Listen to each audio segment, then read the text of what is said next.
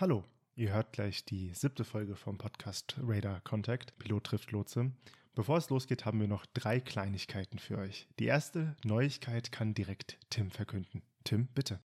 Genau, hallo Seid und äh, vielen Dank. Ja, die Neuigkeit, die ich zu verkünden habe, ist tatsächlich für mich persönlich die beste Neuigkeit des Jahres. Es geht tatsächlich weiter mit meiner Ausbildung. Und zwar darf ich im Dezember mich zu Hause theoretisch vorbereiten, bekomme von der Firma eine Liste mit Themen, die ich durchzuarbeiten habe, um dann im Januar endlich mit meinem Simulator-Training fortzufahren oder wieder neu zu starten. Da freue ich mich wirklich sehr drauf und werde dich, Seid und euch, liebe Zuhörerinnen und Zuhörer, natürlich auch auf dem Laufenden halten, was ich da alles machen darf und wie es bei mir weitergeht. Ich freue mich drauf. Ja, und ich freue mich sehr für dich, dass es weitergeht. Das war ja ein langes Bangen. Wie viele Tage hast du nachgezählt, hast du gewartet? Die Tage habe ich nicht gezählt, aber mein letztes Ereignis, wo ich dienstlich tätig war, war am 18. März 2020. Das sind also gut 20 Monate, die ich jetzt in Kurzarbeit war. Hätte keiner gedacht, ja. Aber das will ich auch noch an der Stelle sagen, es war eine super schöne Zeit, auch für mich privat, die ich zu Hause mit der Familie nutzen konnte. Und das weiß ich auch sehr zu schätzen. Na dann das Beste von beiden Welten. Super, Tim, freut mich für dich. Weil es heute in der zweiten Folge des Wetters um das Wetter geht, hatte Tim noch einen Fun-Fact, den er unbedingt reinbringen wollte. Bitte, Tim. Genau. Und zwar ist mir das schon letztes Jahr beim Weg gelaufen, der Zusammenhang zwischen Corona und der Qualität der Wettervorhersage. Das war mir so in dem Umfang auch nicht bewusst. Und zwar gibt es einen Artikel vom DWD, das ist der Deutsche Wetterdienst, den wir euch auch in die Shownotes packen. Der ist vom Mai 2020. Und der beschreibt, dass Corona einen Einfluss auf die Qualität der Wettervorhersage hatte, nämlich dadurch, dass ganz viele Messdaten von Flugzeugen fehlen. Es ist nämlich so, dass der DWD täglich über 5 Millionen Messwerte verarbeitet für die Wettermodelle, die der DWD, also der Deutsche Wetterdienst, produziert. Und 10 Prozent dieser Wetterdaten stammen von Flugzeugen. Und dadurch, dass gerade in der Anfangszeit von Corona der weltweite Flugverkehr um über 80 Prozent zurückgegangen ist, fehlten die natürlich auch ein Großteil dieser Messdaten der Flugzeuge. Wir reden da von Daten wie Temperatur, Windgeschwindigkeit, Windrichtung und Luftfeuchte. Und das Tolle bei Flugzeugen ist natürlich, dass sie gerade in der Start- und Landephase, also vom Boden bis zur Reiseflughöhe und auch wieder nach unten sinkend, einen Temperatur- und Luftdruck- und Luftfeuchteprofil ähm, messen können und das dem Wetterdienst zur Verfügung stellen können. Und diese Daten fehlten eben und das hatte eine Auswirkung, dass äh, Prognosefehler laut DWD von 10% in der Höhe also gerade da, wo auch die Jetstreams sich befinden und bis zu 4% am Boden zu verzeichnen waren. Was heißt das konkret? Konkret heißt das zum Beispiel, dass ein aufziehendes Tief man bis zu einem Tag später erst erkennen und vorhersagen konnte. Fand ich durchaus interessant, dass da die Fliegerei doch auch eine wichtige Rolle spielt. Ich denke aber dadurch, dass der Flugverkehr jetzt wieder auf ein doch einigermaßen gutes Niveau zurückgegangen ist, natürlich noch lange nicht das, was wir vor Corona hatten, dass auch die Messdaten wieder mehr sind und die Vorhersagequalität dadurch besser geworden ist. Ja, da kann man nur hoffen, dass die Wetterprognosen so schnell wie möglich sogar wieder auf Vorkrisenniveau zurückkehren, weil das dann bedeuten würde, dass Corona komplett vorbei ist. Genau. Und ich darf sogar meinen Teil auch dazu beitragen. Bald wieder, hoffentlich. Ja, cool. Danke für den Funfact, Tim. Das war mir selber auch nicht bewusst. Haben sicher viele noch nicht gehört, dass die Wetterprognose so stark von Flugzeugen abhängt. Last but not least haben wir noch eine kleine Ankündigung und zwar wird es eine Weihnachtsüberraschung geben. Dafür ist es am besten, wenn ihr den Podcast abonniert habt, dann werdet ihr ihn in euren Feed bekommen. Ihr werdet niemals raten, was es ist. Und jetzt viel Spaß bei Folge 7.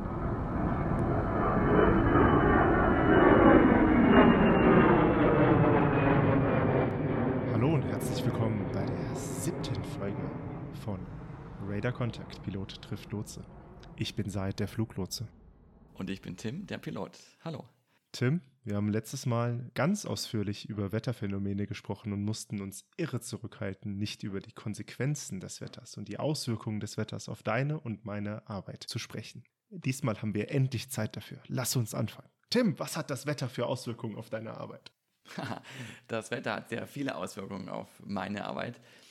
Aber da ich letztes Mal so viel geredet habe, das werde ich sicherlich dieses Mal wieder tun, möchte ich dir erstmal äh, die Gelegenheit geben, beziehungsweise dich fragen, was das Wetter denn auf deine Arbeit für Konsequenzen hat. Wir haben letztes Mal schon äh, darüber gesprochen, wenn ich aus dem Haus gehe und meine äh, Fliegerkollegen, dass wir uns immer bewusst oder auch unbewusst erstmal das Wetter angucken und wahrnehmen, wie ist so die Großwetterlage an dem Tag.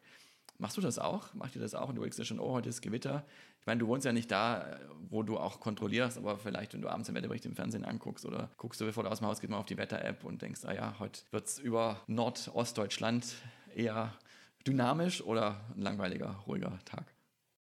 Das kommt ganz drauf an, welche Jahreszeit wir haben. Wenn es kalt ist und es Winter ist, also ich sag mal ab Spätherbst bis in den tiefen Frühling rein, bis Mai, kümmert mich das nicht, was für ein Wetter draußen ist. Ähm, ich erkläre gleich noch warum. Aber wenn es in den Sommermonaten ist, habe ich tatsächlich in meinem Handy nicht nur meine Heimatstadt und die Stadt meiner Eltern und vielleicht noch die Stadt, wo ich demnächst in den Urlaub fahre, als Wetterstandort abonniert, sondern habe auch noch Lage, Berlin und Leipzig abonniert. Das liegt einfach nur daran, dass das die Städte sind, wo ich am meisten mit arbeite. Also das sind die größten Städte, wo ich arbeite.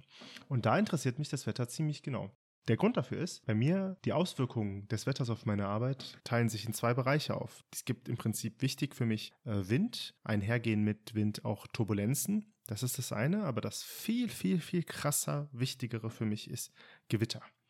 Unsere Arbeit als Fluglotse ändert sich fulminant, sobald auch nur ein kleines Gewitterwölkchen irgendwo in der Gegend unterwegs ist. Das heißt, im Sommer interessiere ich mich tatsächlich sehr dafür, wie ist eigentlich das Gewitter. Einfach nur, um mich mental darauf vorzubereiten. Wenn ich da schon bei meiner Warnwetter-App von der DWD ähm, vom Deutschen Wetterdienst sehe, die schraffieren ja die Gegenden, wo Gewitterwarnungen sind, so orange, rot manchmal.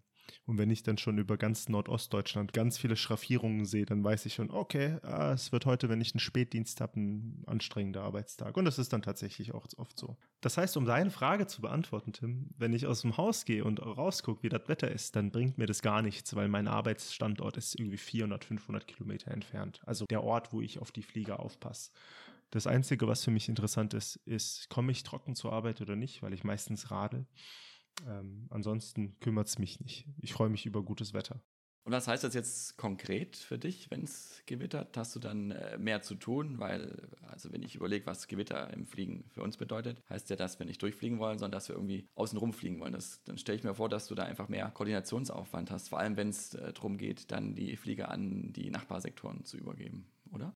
Ja, genau. Im Prinzip, was man als Überschrift dazu sagen kann, ist, die Planbarkeit geht verloren. Und ich als Fluglotse, für mich ist das Wichtigste, dass ich einen Plan habe. Und es ist so, wenn ich Plan A habe, dann habe ich nie nur Plan A, sondern ich habe Plan A, B, C, D, E und F, weil ich immer Lösungen brauche, um Probleme zwischen zwei Flugzeugen oder so zu lösen. Und das Doofe ist, Sobald Gewitter da ist, ist die Planbarkeit hinüber. Dann muss ich im Prinzip im Minutentakt mir dauernd neue Pläne einfallen lassen, wie ich theoretische Konflikte zwischen Flugzeugen lösen kann. Man kann sich grob vorstellen, normalerweise, wenn kein Gewitter ist, gibt ein Flugplan seine Route auf und wenn ich nicht eingreife, dann fliegt er die Route ab. Ich kann ihn jetzt noch abkürzen oder verzögern, je nachdem, was ich gerade brauche aber sonst fliegt er die Route ab. Und jetzt ist dann Gewitter und zwar liegt dieses Gewitter oder eine wirklich große Gewitterzelle mitten auf seiner Route und was der Pilot dann macht ist, er dreht einfach. Also er wird nicht einfach drehen, er sagt mir freundlicherweise vorher Bescheid, weil er weiß auch, wir sind hier in Mitteleuropa, hier ist viel los, hier sind überall Flugzeuge, aber die fangen dann einfach an zu drehen, weil es ist normalerweise in meinem Luftraum so, ich bestimme, was der Pilot macht. Ähm, er kann nicht einfach sagen, ich will jetzt eine Abkürzung fliegen und seine Luftstraße verlassen und abkürzen, sondern ich muss ihm das erlauben. Sobald Gewitter ist, drehen sich die Karten ein bisschen um.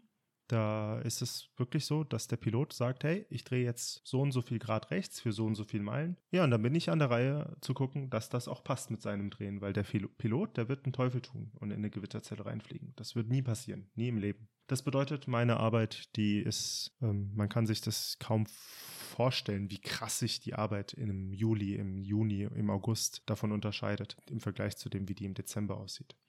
Dazu kommt auch noch, das ist aber eher ein Nebeneffekt, im Juli, im Sommer ist einfach mehr los. Ähm, die Verkehrsmengen, die halbieren sich fast über die Wintermonate, aber die Verkehrsmengen selbst, die Reduzierung, die spüre ich gar nicht so sehr. Man kann sich das bisschen so wie im Supermarkt vorstellen. Am Samstag, wenn viel los ist, dann sind einfach zweimal, dreimal so viele Kassen auf. Da können auch mehr Kunden durch die Kassen strömen. Ist bei mir ähnlich. Bei mir werden mehr Sektoren geöffnet, es arbeiten mehr Fluglotsen.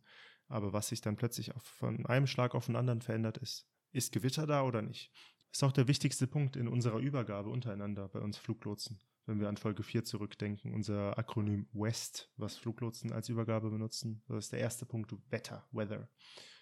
Genau, meine Auswirkungen sind immens. Wenn Gewitter da ist, habe ich viel mehr zu tun. Wie ist es bei dir? Ich weiß, die Frage kann man jetzt nicht so generell beantworten, Tim. Aber was wir als Fluglotsen ja mitbekommen, ist, ähm, wenn am Landeflughafen Gewitter ist, dann können Piloten da nicht landen. Kannst du mal grob umreißen, was das für Auswirkungen auf dich hat? Es hat Konsequenzen in der Regel nicht nur für mich, wenn Gewitter ist, sondern für ganz viele Flugzeuge, die da gleichzeitig hinfliegen wollen, weil dann unter Umständen der Flughafen geschlossen wird für kurze Zeit oder eben ganz viele Flugzeuge sagen, nee, das ist mir zu viel Gewitter, da möchte ich nicht landen sondern ich warte entweder, weil ich genügend Treibstoff habe, oder ich fliege gleich woanders hin. Kurz bevor du jetzt anfängst, dass du nicht landen kannst, woran liegt es nochmal, dass du nicht landen kannst? An diesen ähm, Abwärtswinden.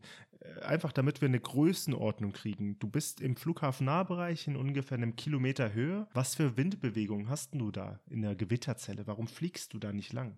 Ich fliege nicht in der Nähe einer Gewitterzelle entlang, weil, das habe ich letztes Mal erzählt, die größte oder eine der größten Gefahren die starken Abwinde sind. Und gerade wenn wir in Bodennähe sind, und da bewegen wir uns mal im Anflug, weil wir irgendwann am Boden auch ankommen wollen und landen, äh, wollen wir eben vermeiden, dass wir plötzlich einen sogenannten Downdraft, also eine starke Abwärtsbewegung der Luftsäule von oben nach unten bekommen, weil die kann unter Umständen so stark und so überraschend sein, dass wir da nicht dagegen anfliegen können, also nicht genügend Steigleistung haben, um das zu äh, kompensieren. Ähm, das kann auch in der Nähe von Gewittern sein, deswegen ist es nicht nur ähm, schwierig, wenn Gewitter direkt über dem Platz stehen, sondern auch in der Nähe vom Platz oder auf der Anflugverlängerungslinie stehen. Also das ist somit das, das Größte. Genauso kann Hagel aus einer Gewitterwolke rausfallen, ähm, die das Flugzeug beschädigen äh, können. Und ähm, Blitzschlag ist äh, auch ein Thema, das ist zwar nicht gefährlich, weil der Blitz äh, geht ähnlich wie dem Faradayschen Käfig ins Flugzeug irgendwo rein und kommt an einer anderen Stelle wieder raus und hinterlässt zwischendrin, außer vielleicht da, wo er rein rausgeht, äh, kleine Schmauchspuren, keine größeren Schäden. Also das Große ist wirklich die Abwinde, die man vermeiden will. Und deswegen äh, nutzen wir da im Flughafennahbereich ähm, drei Informationsquellen hauptsächlich. Das eine ist unser Wetterradar, das uns eben Niederschläge und damit auch Gewitter anzeigt. Das andere sind die Informationen der Fluglotsen, die auch ein ganz gutes Lagebild haben. Und das dritte ist auch sehr wichtig und sehr gut. Das sind sogenannte PIREPs, also Pilot Reports. Meldungen anderer Piloten, die vor uns äh, geflogen sind, entweder gelandet sind oder durchstarten mussten, weil sie so einen Abwind äh, bekommen haben oder auch eine sogenannte Windscherung, äh, Windshear auf Englisch, wo sich plötzlich und unerwartet die Windrichtung ändert, was zur Folge hat, dass äh, der Auftrieb vom Flugzeug entweder zu oder abnimmt, was beides ähm, nicht schön ist. Ähm, als Anekdote für unsere Zuhörer, diese sogenannten Luftlöcher, von denen manchmal gesprochen wird, äh, die gibt es gar nicht. Überall in der Welt ist immer Luft. Es gibt keine Luftlöcher. Das sind Windscherungen tatsächlich. Plötzliche Windrichtungs- oder Windstärkeänderungen, wodurch ein Flugzeug plötzlich Auf- oder Abtrieb erhält, auch während eines normalen Geradeausflugs. Genau. Ja, und deswegen ist äh, Gewitter eben so ein Thema bei der, beim Fliegen.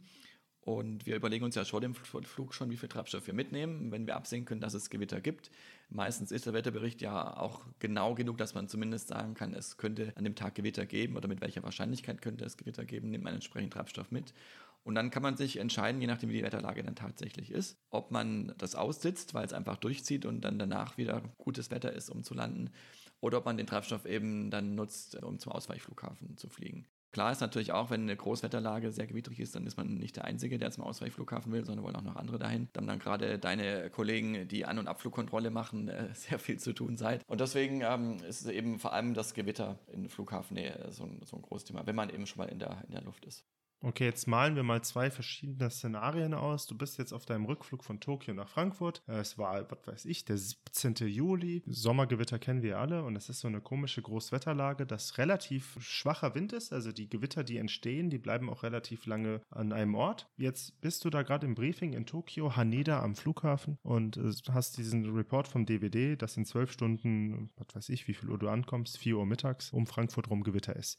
Jetzt kannst du das jetzt natürlich nicht genau ausmalen, aber äh, wie viel extra Sprit würdest du mitnehmen? Das ist schwierig so am grünen Tisch zu beantworten. Das kommt ähm, sehr darauf an, zu welcher Tageszeit wird er auch landen, wie viel Verkehr da sonst ist, wie das Bauchgefühl auch ein Stück weit ist, äh, wie die Abstimmung mit dem, mit dem Kollegen läuft und wie der Wetterbericht generell aussieht, auch wie man vielleicht die letzten äh, Tage den Wetterverlauf beobachtet hat. Und am Ende muss man einfach eine Entscheidung äh, treffen und dann immer aber auch den Plan B in der Hand haben. Also wir nehmen immer genügend Sprit mit, um Plan B und Plan C auch zu haben. Und dann muss, müssen wir aber auch, wenn es dann soweit ist, ähm, auch den Plan B unter Umständen aktivieren. Aber das hängt dann eben davon ab, wie die Situation tatsächlich gerade ist. Also wie die Gesamtwetterlage ist, wie schnell das Gewitter rein und raus zieht und wie viel Sprit wir dann tatsächlich auch noch haben. Weil es kann ja durchaus auch sein, dass wir auf dem Flug von jetzt Tokio nach Frankfurt zum Beispiel mehr oder weniger verbraucht haben als ursprünglich geplant. Das spielt ja dann auch mit, mit rein. Und da gibt es dann auch so ein Entscheidungsmodell, das will ich jetzt an der Stelle nicht vertiefen, aber wo wir eben nach ganz klaren Kriterien auch dann überlegen äh, können, ob wir jetzt weiterfliegen zum Zielflughafen oder ob wir da bleiben und das Wetter aussitzen oder ob wir eben jetzt entscheiden, zum Ausweichflughafen zu fliegen. Aber es kann durchaus mal, um wenigstens mal eine Zahl zu sagen, es kann durchaus sein, dass wir uns entscheiden, äh, Treibstoff mitzunehmen für eine Stunde oder sogar noch mehr extra. Und da ist auch oft die Devise, also ganz oder gar nicht. Also entweder ich nehme wirklich ordentlich extra mit, weil ich davon ausgehen muss, dass die Wetterlage so ist, dass es zu Verzögerungen kommt oder ähm, einfach da eine Wetterfront durchzieht. Oder ich gehe davon aus, dass es nicht der Fall ist und dann brauche ich auch nicht viel extra mitnehmen. Trotzdem habe ich aber genügend äh, Treibstoff immer dabei, weil das ist einfach gesetzlich vorgeschrieben, um immer, auch wenn ich am Zielflughafen bin und nicht landen kann, zumindest dann relativ schnell zu entscheiden, ich fliege zum Ausweichflughafen und dort auch nochmal äh, eine Weile zu kreisen. Das heißt, der Sprit, den du mitnimmst, der ist ja hauptsächlich dafür da, dass du Verzögerungen aussitzen kannst. Was für andere Wetterphänomene können denn bei dir noch Verzögerungen im Flugablauf verursachen? Wir hatten letztes Mal den Nebel angeschnitten. Vielleicht wollen wir das noch vertiefen. Was gibt es da noch für Phänomene? Genau, also für die Landung ist äh, Nebel ein Faktor, der zur Verzögerung führen kann. Auch für den Start? Fragezeichen? Ja, für den Start auch, weil je nachdem, wie viele Start- und Landebahnen da sind und wie groß die Kapazitäten sind, wenn die Abstände zwischen den landenden Flugzeugen größer sind, dann können auch meistens nicht so viele Flugzeuge starten, weil die, Lande, die Landebahn ja dann blockiert oder freigehalten wird für den nächsten landenden Flieger. Also Nebel hat in der Regel immer Verzögerungen bei startenden und landenden Flugzeug äh, zur Folge. Es gibt äh, Mindestsichten für Start und Landung, die hängen vom Flugzeugtyp und vom Flughafen auch ein bisschen ab. Man kann ähm, grundsätzlich sagen, für, die, für den Start müssen es immer mindestens 125 Meter Sicht sein. Für die Landung kann das bis auf äh, 75 Meter oder sogar noch weniger runtergehen, je nach Zulassung. Aber es hat immer zur Folge, ab einer bestimmten Mindestsicht, dass die Abstände vergrößert werden müssen, weil dann die Zuverlässigkeit und die Genauigkeit der Instrumente, Landeanlagen eben noch größer sein muss als bei, bei schönem Wetter. Ja, mit den 125 Meter beim Starten und bis zu 75 Meter bei der Landung, die man Sicht haben muss, um das mal in Relation zu setzen. Ähm, ein Fußballfeld ist ähm, 105 Meter lang.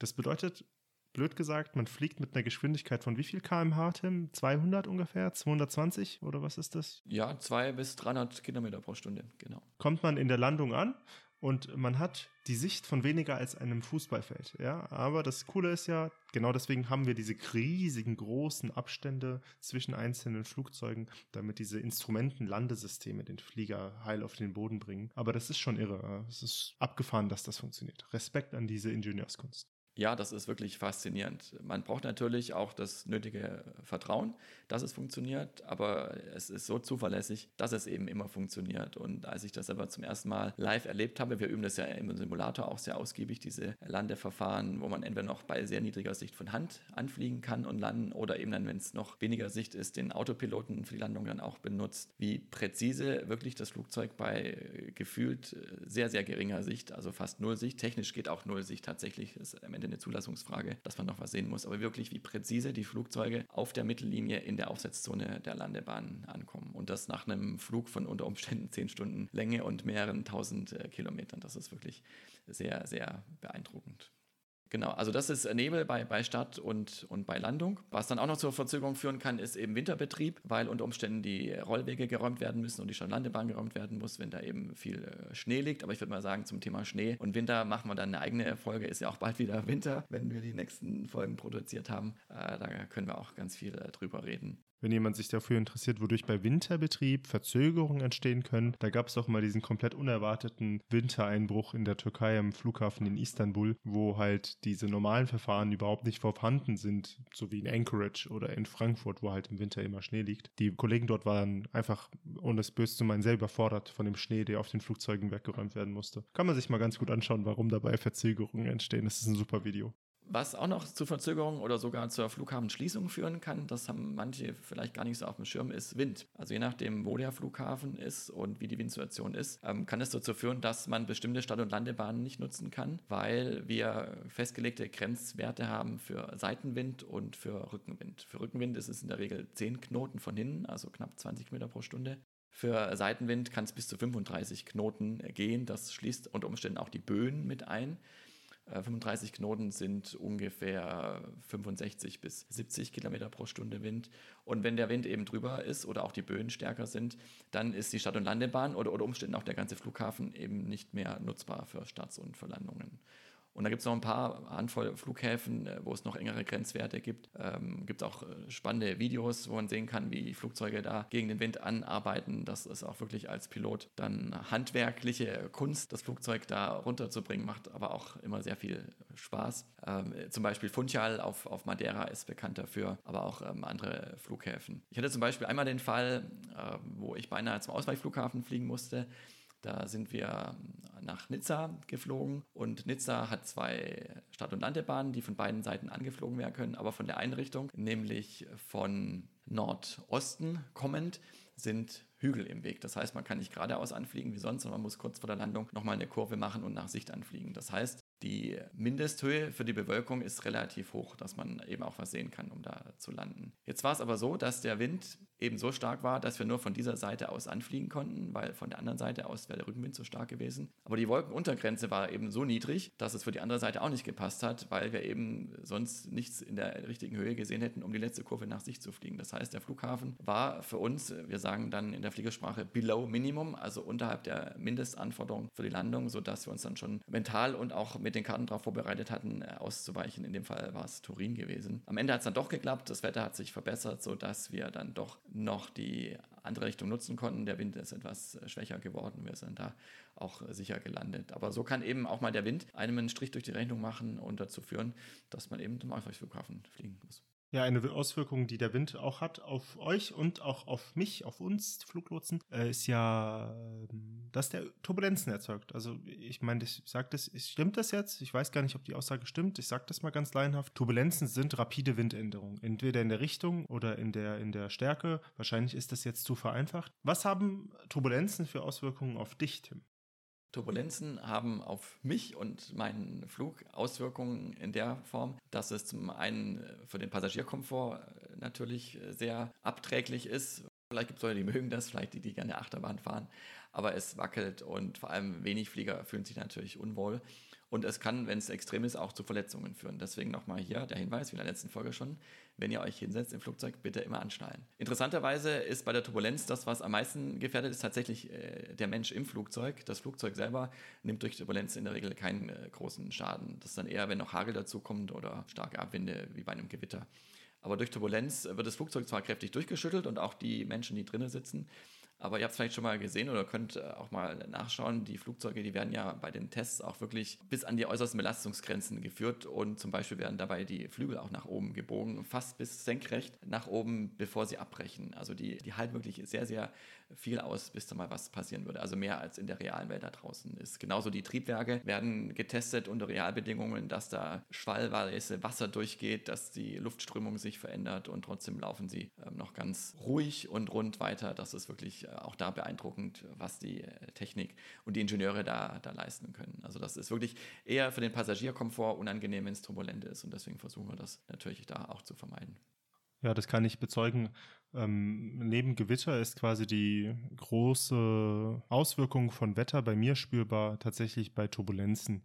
Das ist, wie du sagst, fast kein Pilot fliegt gerne durch Turbulenzen und es gibt dann manchmal die Situation, dass wir über Turbulenzen auf der Frequenz reden und dann kommen ganz viele Rückfragen, auch bei mir Turbulenzen, haben Sie für mich Turbulenzen? Weil jeder Flieger fliegt ja in einer anderen Höhe und weiß nicht, wo es, was genau die anderen machen, wo die sind. Aber dann gibt es auch einfach diese ähm, Konstellation, dass für ein Gebiet vom deutschen Wetterdienst oder vom beispielsweise auch äh, französischen oder tschechischen Wetterdienst Turbulenzen vorhergesagt wurden. Die Turbulenzen, die dann vorhergesagt werden, die kann man unterscheiden in verschiedene Kategorien. Es gibt Light, Medium, Severe und Extreme Turbulence. Ja, und das ist ungefähr so, man kann sagen, alles, was über Light ist, ist doof. Wobei es gibt auch Airlines, die achten schon drauf, auch keine Light Turbulence zu haben.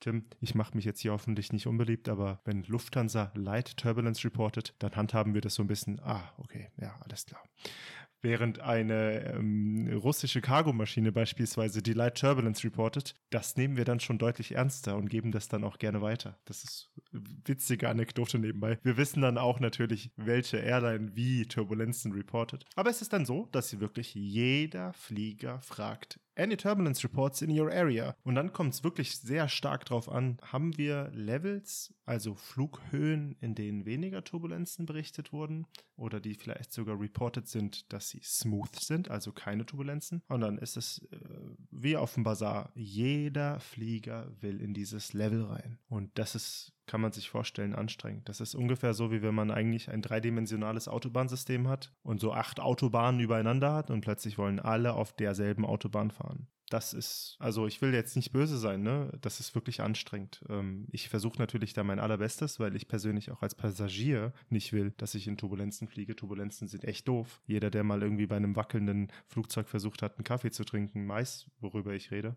Aber das ist dann einfach, manchmal kommst du an den Rand der Möglichkeiten, dass du sagst, nee, sorry, Level Change ist nicht möglich. Du kannst nicht hoch, nicht runter, weil über die Essenflieger, unter die Essenflieger und dann muss man halt seine Anschnallzeichen anmachen. Äh, wie handhabt ihr das, wenn die Anschnallzeichen an sind? Tim, du bist jetzt zwar die letzten Jahre Cargo-Pilot gewesen, aber du hast ja auch Passagiererfahrung. Die Passagiere müssen ja dann angeschnallt sein. Müssen die Flugbegleiter auch den Betrieb einstellen des ähm, Essens und des Services? Oder ist das eine Entscheidung, die ihr dann je nach Stärke der Turbulenzen fällt? Ja, letzteres. Es ist eine Entscheidung, die davon abhängt, wie stark die Turbulenzen sind. Also die Anschnallzeichen gelten erstmal für die Passagiere, aber man wird sich mit der Crew dann auch absprechen. Also zum einen haben die oft besseres Gefühl dafür, wie stark die Turbulenzen sind, weil sich das vorne oft anders anfühlt als hinten. Also musst dir vorstellen, hinten das Flugzeug, gerade bei so langen Röhren wie jetzt bei einem Airbus A321, hast du einen ganz anderen Hebelarm als vorne, weil die Drehachse vom Flugzeug ähm, eher weiter vorne ist als hinten vor allem wenn die dann stehen und arbeiten, fühlt sich das mal ganz anders an, als wenn man einfach nur vorne sitzt und auch nach vorne gucken kann. Ist ja nicht wie im Auto fahren.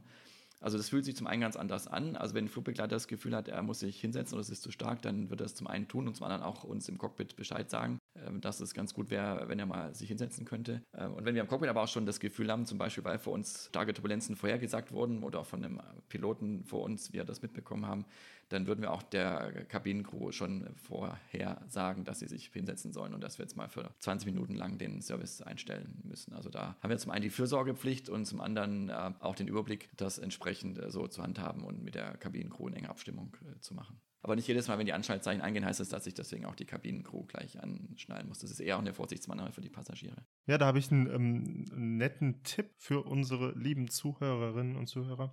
Wenn man durch die Kabine läuft und es sind so leichte Turbulenzen, vielleicht ist man schon in der Nähe des Flughafens oder so und muss nochmal pinkeln und darf das nochmal, ähm, habe ich den Tipp irgendwann mal gehört, gelesen, bei einem, ich weiß gar nicht mehr wo. Man soll sich nicht an den Sitzen der Nachbar- und Vorder- und Hintermänner festhalten, wenn man durch die Kabine läuft, sondern soll sich, wenn man drankommt, an den Gepäckablagen festhalten, weil man dann besser mit dem Flieger verbunden ist und sich auch nach oben abstützen kann. Hoffentlich geratet ihr nie in Turbulenzen und hoffentlich habt ihr immer ein Smooth Ride, wie die Piloten sagen. Aber für den Fall, dass es wackelt, haltet euch lieber oben fest. Dann kommt ihr sicherer durch die Kabine. Apropos Smooth Ride, von den amerikanischen Fluglotsen hören wir oft die Frage, how's your ride? Oder do you have a ride report? Dann wollen sie wissen, wie unser Ride, also unsere Fahrt oder unser Flug ist. Und freuen sich natürlich, wenn wir sagen, it's all smooth. Ja, und als, als äh, witzigerweise ist bei uns auch mit den amerikanischen Piloten manchmal so, dass die am Ende ihres ähm, Guten Tag, hier ist die Podcast 123 und in der Flug und in der und der Flughöhe fliege ich, dass die am Ende noch so ein Smooth Ride raushauen. Was manchmal verwirrt, weil wir das gar nicht gewohnt sind, gar nicht erwarten, dass ein ähm, Pilot von sich aus sagt, Smooth Ride. Eigentlich wollen wir nur wissen, hast du Turbulenzen, sonst gehen wir von Smooth Ride aus. Aber mein, man gewöhnt sich dran. Jeder hat da seine eigene Herangehensweise. Aber das ist doch das Schöne an unserem Job, die lokalen und regionalen Unterschiede. Du, weil sie bei dir vorbeigeflogen kommen und wir, weil wir dorthin fliegen. Das macht ja gerade das Ganze so schön und interessant und abwechslungsreich. Jawohl. Tim, lass uns mal wieder weg von den Turbulenzen gehen, weil die Turbulenzen fast schon langweilig sind, weil sie sehr, also wenn es ein Level gibt, wo es ein Smooth Ride gibt, dann wollen alle Flieger in die Höhe und dann ist es dort hoffentlich auch smooth. Ich finde ja persönlich das Gewitter aus deiner Perspektive viel interessanter, weil die Gewitter für mich die größte Arbeitseinschränkung sind. Also unsere Kapazitäten sinken, wenn Gewitter ist, um 60 oder 50 Prozent, weil wir einfach nicht genau planen können, wo die Flieger hindrehen. Und da kann ich kurz ausholen. Wir haben Werte, wie viele Flugzeuge pro Stunde bei uns durchfliegen dürfen und wie viele Flugzeuge gleichzeitig bei uns innerhalb des Luftraums und im Sektor und auf der Frequenz sind. Jetzt ist es bei Gewitter so, dass die alle in die verschiedensten Himmelrichtungen drehen. Und wenn man sich so beispielsweise vorstellt, dass da ein riesiges Gewitterband ist, was 100 Kilometer lang ist, Innerhalb des Gewitters fliegt keiner. Das heißt, die Sektoren, die da arbeiten, die haben nichts zu tun. Aber die Sektoren an den äußeren Enden des Gewitters, bei denen ist die Hölle los. Also wirklich, das, da fliegen alle Flieger plötzlich durch. Das heißt, man lässt von vornherein weniger Flugzeuge rein, damit genau die Sektoren dann nicht absaufen. Deswegen ist mein Interesse tatsächlich am größten. Was genau ist bei Gewitter bei dir los? Erzähl mal, du siehst jetzt irgendwie in deinem Geradeausflug 80 Meilen vor dir ein großes Gewitterband. Wie gehst du genau damit um? Also ich meine, das ist jetzt wieder der grüne Tisch, da kann man jetzt natürlich nicht äh, genau erzählen, was du wann wie machst, aber so konzeptuell, was machst du mit Gewitter? Wenn wir ein Gewitter vor uns sehen, dann nehmen wir uns erstmal die Zeit, uns das Gewitter ganz genau anzugucken. Wir scannen es sozusagen. Wir können nämlich unser Wetterradar vom Winkel her verstellen. Also wir haben erstmal so einen Winkel, den wir während des Reiseflugs immer eingestellt lassen. Aber wenn wir dann uns einer Gewitterzelle, sagen wir, nähern, dann nutzen wir auch durchaus aktiv den Winkel, um die verschiedenen Geschichten des Gewitters äh, zu durchleuchten. Zum einen, um zu sehen, ob wir vielleicht doch ähm, drüber fliegen können oder ob es weiter unten vielleicht ein bisschen besser ist, was eigentlich selten der Fall ist. In der Regel ist es oben drüber besser, weil die dann nicht so weit hochreichen. Und auch, wie weit die Ausläufer zur Seite des Gewitters sind. Also wir gucken uns das erstmal ganz genau an, wie so die Anatomie des Gewitters sozusagen aussieht aufgrund der Niederschlagsechos. Und dann überlegen wir, ob wir eben weiterfliegen können oder ob wir ausweichen müssen. Wenn wir ausweichen wollen, überlegen wir uns, zu welcher Seite wir ausweichen. Es ist in der Regel besser, zur Luftseite hin auszuweichen, also die Seite, von der der Wind kommt, weil das Gewitter ja dann zur anderen Seite weiter bläst, sodass man davon nichts abkriegt. Also wir versuchen, wenn es geht, zur Luftseite auszuweichen und auch einen entsprechenden Abstand ähm, einzuhalten von äh, mehreren Meilen, was eben aus unserer Sicht sinnvoll ist, hängt so ein bisschen von der Windgeschwindigkeit auch ab in der Höhe und äh, was so die äh, Flugsituation, Verkehrssituation auch um, um uns aus, ausmacht. Und dann würde ich eben bei dir und deinen Kollegen äh, fragen, ob wir ausweichen dürfen, so viel Grad nach rechts oder links oder so viel Meilen nach rechts und links und das entsprechend mit der, mit der Flugsicherung koordinieren. Und dann am besten auch schon sagen, für wie lange, damit ihr eben planen könnt, äh, wie lange ich von meinem Sollkurs abweiche, bis ich dann wieder auf den Sollkurs zurückkomme.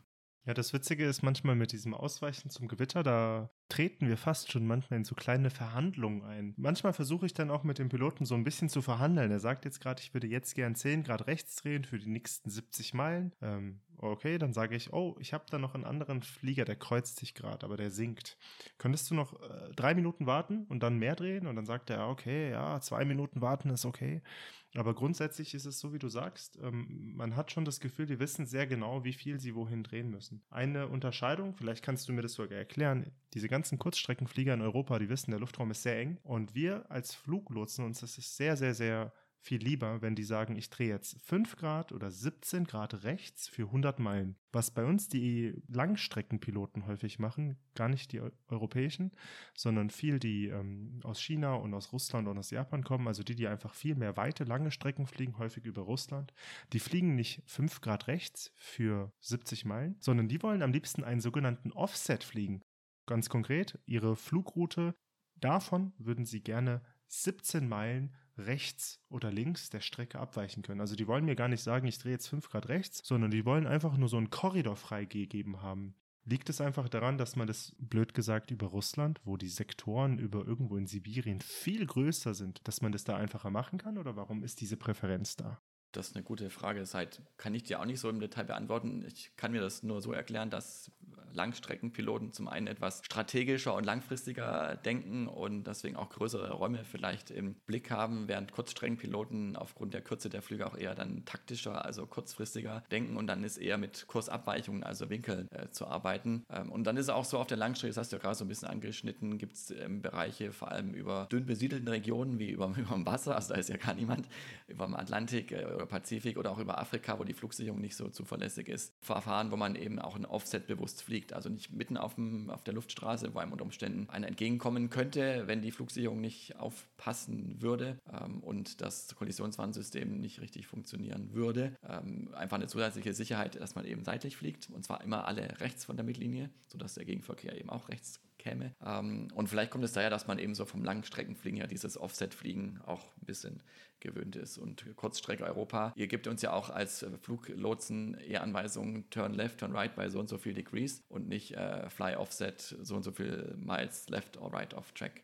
Das wird man tatsächlich eher in anderen Ländern, also in China zum Beispiel hört man das häufig, dass einem die Fluglotsen dann auch wirklich Offset fliegen lassen und nicht unbedingt jetzt äh, mit äh, Kursangaben wegdrehen.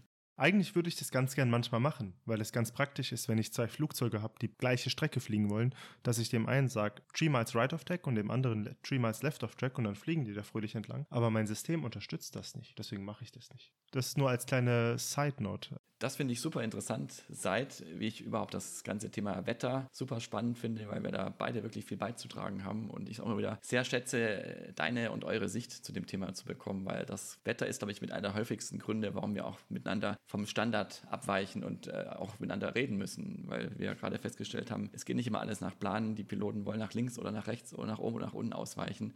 Und das ist dann wirklich gute Zusammenarbeit gefordert und die erlebe ich eigentlich tagtäglich beim äh, Fliegen, äh, vor allem in Deutschland, aber auch in Europa und anderen Ländern, dass das wirklich ähm, sehr gut funktioniert. Und da seid ihr Fluglotsen auch eine ganz große Hilfe und eine ganz wichtige Hilfe für uns. In diesem Sinne würde ich sagen, haben wir zwei sehr interessante Folgen, wie ich finde, zum Thema Wetter gemacht. Wenn ihr, liebe Zuhörerinnen und Zuhörer, dazu noch Fragen habt, gerne jederzeit an unseren bekannten Stellen platzieren, Kanäle oder per E-Mail oder jetzt auch auf YouTube. Wir freuen uns, wenn es euch heute wieder äh, gefallen hat. Lasst uns gerne auch mal ein Like da, wie man heutzutage sagt, oder empfehlt uns weiter. Und beim nächsten Mal gibt es dann ein neues Thema. In diesem Sinne, vielen Dank fürs Zuhören. Ich bin Tim der Pilot. Und ich bin Seid der Fluglotse. Tschüss. Ciao.